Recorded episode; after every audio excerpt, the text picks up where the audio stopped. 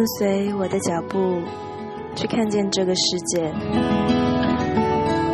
这里是励志电台 FM 九五四零九《子时物语》，我是子尚勋。台湾寄行，花莲香气。这一站，我们还是在花莲去看一看这里的文化、农业，还有观光旅游业。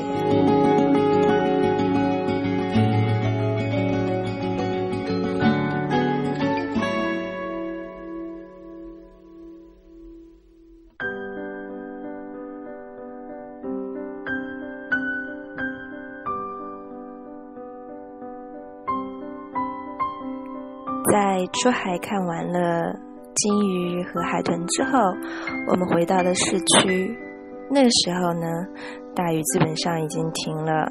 那我们就让赏金公司的司机把我们送到了真正的花莲的市中心。那当我下车之后，就立刻用手机来搜索了公正包子的位置。对，今天的第一个目标呢，就是要去尝一下好吃到爆的工程包子。其实这真的只是一个小小的点心店，半敞开的店面，一群工作人员围着案板，现场制作着包子和饺子。那之前我都以为公正包子铺卖的全部都只是包子而已，现在才发现。在他墙上的菜单里，只有一款是包子，而其他的话呢，就还有像蒸饺啊、汤粉啊、酸汤啊之类的品种，虽然不算多，但是好像大家都非常的喜欢这里，还有很多人来这边打包带回家去蒸，而我们的话呢，就在这里各点了一份。店里呢，还有提供免费的奶茶、豆浆和红茶的自助服务。其实台湾的奶茶呢，和香港有一些不一样，嗯，更像是在国内一些普通的餐饮店会提供的免费茶水。那当然，味道也没有像泰兴啊、翠华那样非常的浓厚。不过，我觉得这不是重点，重点是。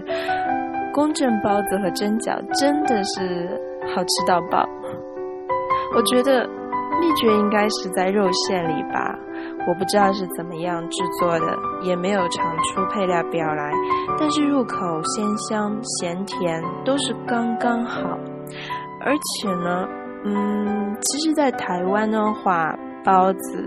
本来就已经都是做的还蛮好吃的，非常的美味。可是他这一家，我不知道是怎么样的一个配比，就会让你觉得除了鲜香之外，还有一点点特殊的属于他们自己家的一种味道。而在这里的话，蒸饺其实比包子的口感会更好，会更建议大家来尝一下这里的蒸饺。那之前也有看到邮寄。就是有朋友说，连续三天都是到这一家来吃早饭。我觉得在品尝之后，的确是不虚此行。如果我刚好是住在附近的话，也会选择天天到这里来大快朵颐。那我们在填饱了肚子之后呢，就根据桂木居民宿提供给住客的游览地图。把市区的几家推荐美食都吃了个遍。当然呢，我们最后找到了一个重点推荐的手信店，买伴手礼、土特产。我非常非常推荐的一家叫做回蓝蜀道。回蓝蜀道。啊，这个字是三点水一个回去的回，然后蓝的话就是波澜不惊的蓝，后面的蜀道蜀就是番薯的蜀，道呢就是道理的道。我从名字呢可以看得出来，蜀道蜀道应该是非常精于做啊甜薯这一类的呃特产。那果然，花莲薯就是花莲的当地的特产，其实就是用番薯啊、地瓜作为原材料的糕点。而这一家的回蓝薯道特别的受到推崇，是因为有好几款的点心，都是在各种的糕点比赛当中获得了一些创作的奖项。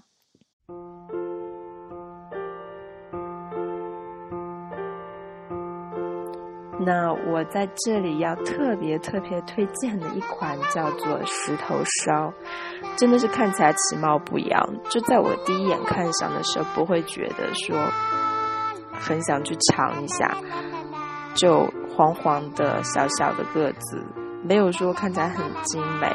然后身子周边呢是一圈黑黑的，看起来像是紫菜，就紫菜包饭这样的一圈，但是。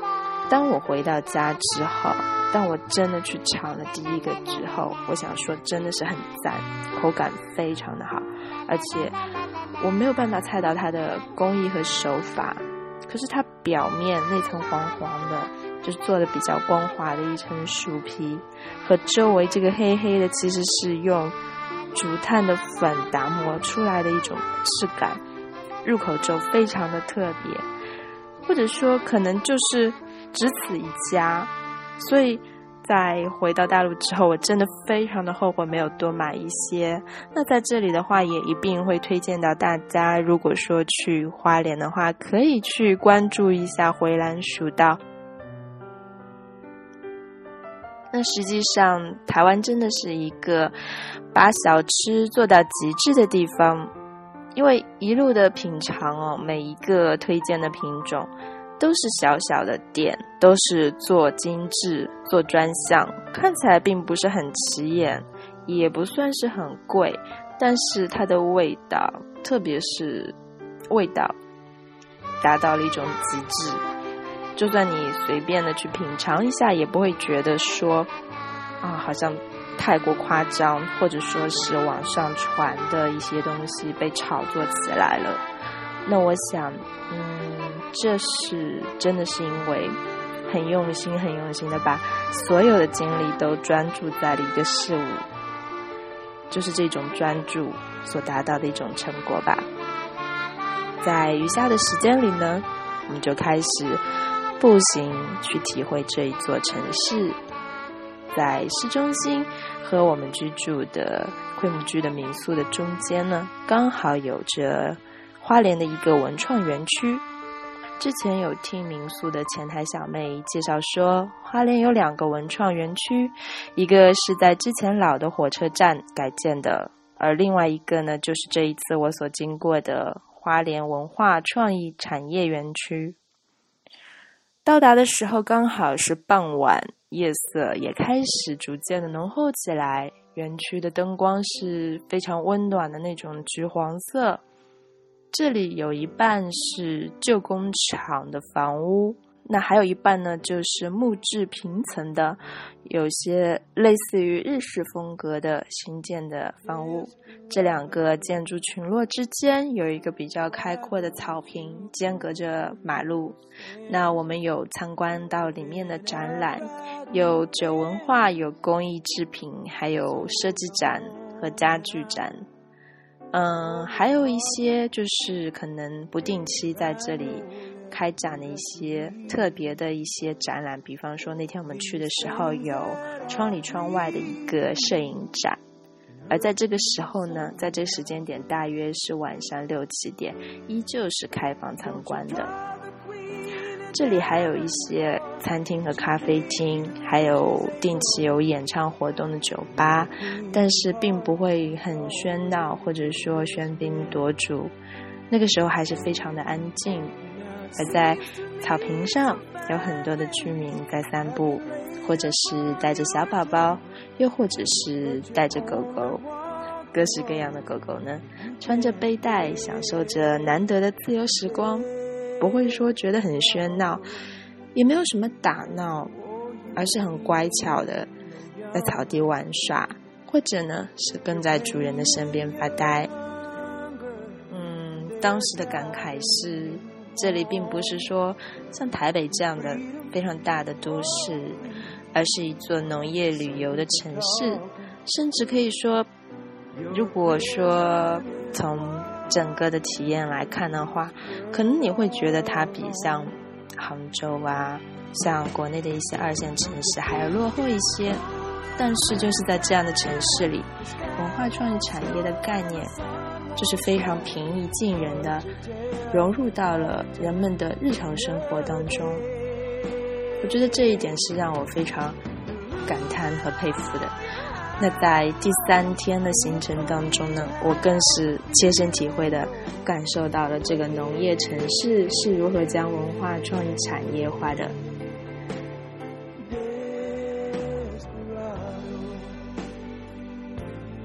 在大陆呢，我们一般提到文创产业哦，首先想到的一般都是像动漫啊、游戏啊、设计啊、文学或者说是演出，多多少少呢就是跟一些二次元世界是接轨在一起的。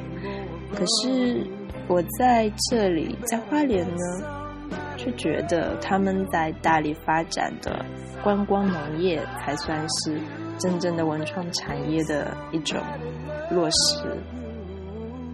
花东纵谷这是在花莲一条非常常见的旅游路线，它其实就是一个观光农业的体现。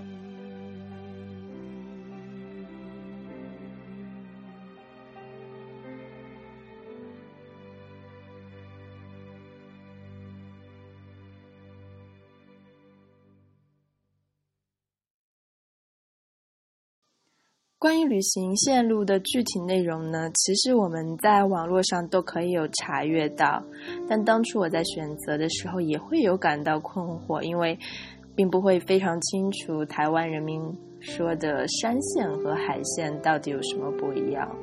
那我原本以为山线和海线都是一个自然风光的观光旅游，嗯，山线可能就是去爬山，然后海线呢就是在海边。但其实，原来山线指的是华东纵谷这条线，它其实是夹在中央山脉和海岸山脉这两条山脉之间连成一线的观光景点，而并不是说一些山脉的风景。那如果你选择的是包车或者租车的旅游的话，一般路线会包括这样几个景点。有庆修院、华联的观光糖厂，啊，有瑞穗牧场、林田山林业文化园区、鲤鱼潭、云山水，还有北回归线的标志碑。庆修院是日统期间留下的一座日式的寺庙，那到现在还是非常完好的保存着。除了作为游客参观的话，我想应该也会有当地的民众前去膜拜。在进入清修院的时候呢，是需要购买三十台币一个人的观光门票的。可是这一张门票跟国内的很多寺院不同的是，它在清修院内部的小卖部里呢，是可以直接抵用三十台币的消费的。所以大多数的游客基本都会在这里面消费掉。比如说，刚好可以换一根糖水的棒冰，但是或许也会有一些信仰者是不会去使用这个底价的作用，就让这三十台币的门票收入成为寺院维护的基金。那我们的包车师傅陈师傅他有说到，当初在日本统治的时候，因为会有很多日本人也生活在台湾。大多数是一些家眷，那所以呢，各处都会有修建生活配套的项目，比如说寺院。那我就顺口问了陈师傅，作为台湾人民对日本的看法，嗯，为什么这样的寺院到现在还可以保存的那么完好？那陈师傅就说，其实台湾人民对日本的评价是好坏参半的。嗯，当年有许多东部啊、南部的人们会被迫迁移，然后按照日方的一个规划开发来参与到劳动中，而那些被迫离开自己家园的人们，一定是心有怀恨的。但是在另一方面呢，也是在这样的逼迫下，给台湾带来了相对先进的知识文化和观念。直到现在，很多五十岁以上的老一辈人都还能熟练的使用日语对话。嗯，可见文化影响是有多深了。只不过，在那个落后的时代呢，普及的文化基础毕竟是推动了台湾的发展。某种程度来说，也是有正面的功效的。而庆修院这样的日式建筑，现在保存下来的话，对台湾来说，更多是从文化和历史上去纪念，而不是夹杂着什么民族情感啊等等这样的影响因素。那在接下来的行程中，光复糖厂、瑞穗牧场和林田山。一听就知道是与农业相关的企业。光复糖厂原本是生产糖的，但是现在早已经停产了。而盛爱的冰淇淋呢，却非常的有名。瑞穗牧场有开放区域观看奶牛、喂养奶牛，然后你可以坐在那边品尝最新鲜的牛奶和奶制品。林田山是早先的林业基地，那现在还保持着当年林业园区的建筑。并不只是说砍伐的山林，更多的是一些林业工人们生活的氛围。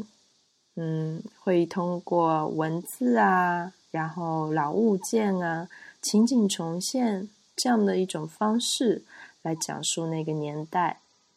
现在的话，在这个园区里还会展出一些精品的木雕工艺，件件都可以让人叹为观止。那这些，嗯，历史上或者说现在仍然在运作的企业，他们都是以半开放的方式来供游客浏览，会让你近距离的去接触他们的生产状况和工人的劳作生活。即便是仍然在运作的企业，也不会让你有广告销售的那种嫌疑。没有一个人是直接在宣传一种销售行为。没有强买强卖，而是在给你讲述它的历史、它的故事，还有相关的这个产业的知识。云山水的话呢，就是另外一个故事啦。四位地产商人一起买下了一块风水宝地，建造私人的别墅来招待朋友。这里呢，远望是连绵的山脉，然后。白云就感觉压在你的头顶，这样非常的接近天空。而这里还有一条河呢，似乎是经过了一些开挖，然后半人工的把它引进过来。河流和蓝天白云还有绿树相映，真正的符合了云山水的名字。而在这里拍照的话，背景的色调就好像是油画一样，怎么取景你都会觉得。这个背景的色泽非常的鲜亮和纯正。我想这里可能种植的树木有很多就是成年的桂木，因为我在这里就有闻到非常浓厚的一种桂木的香气。这种香气是会让你会让你安神，然后会让你觉得非常宁静，有这样的一种嗯天然的一种安神的效果。那我们去的时候呢，它还在一个开发的状态。听陈师傅说，云山水也是开始开发出几栋的 villa 对外营业。等到完工的时候，游客就可以预定这些纯白色的房子，在这美妙的环境中有劲的度假和休息了。第二天一早。是二零一四年五月二十一日早上八点二十一分，当我们还在洗漱的时候，忽然一阵摇晃，然后整个就仿佛感觉像是被风吹歪的竹林，软绵绵的，就开始有这样的一种软绵绵的晃动。我甚至还在怀疑是不是外面有重车经过，因为。嗯，小时候居住的房屋就经常会在重车经过的时候有一阵摇晃，那种摇晃就好像是地底在颤动，然后带动房子。而那天早上呢，也是刚开始就是这样的一种感受，直到后来感觉整个房屋开始软绵绵的晃动的时候，我才开始做一个思想斗争，真的是在瞬间有思想斗争，说，哎，要不要逃出去？是要下楼还是冲到二楼的平台？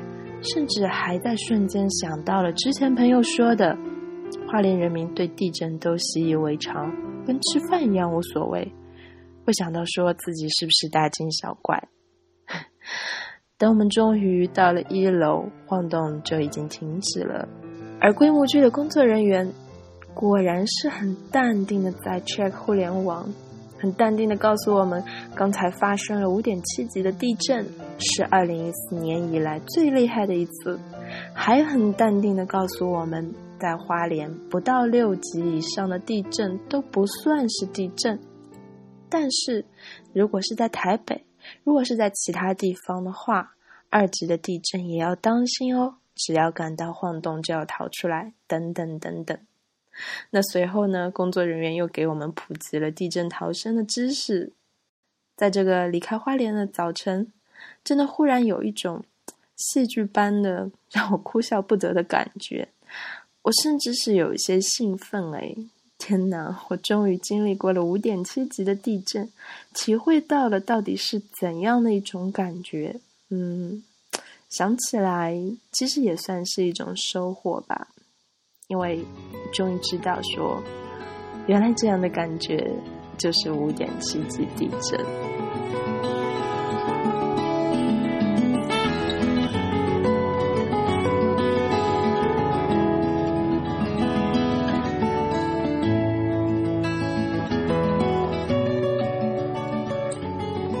感谢收听这一期的《子事物语》。如果有什么样的话想要跟说的话，可以关注子尚君同名的新浪微博。那么现在子事物语呢也同步在苹果的播客中有更新，所以如果说不方便在荔枝电台收听子尚君的节目的话，也可以通过苹果的播客然后来订阅。期待和你的每一次相逢。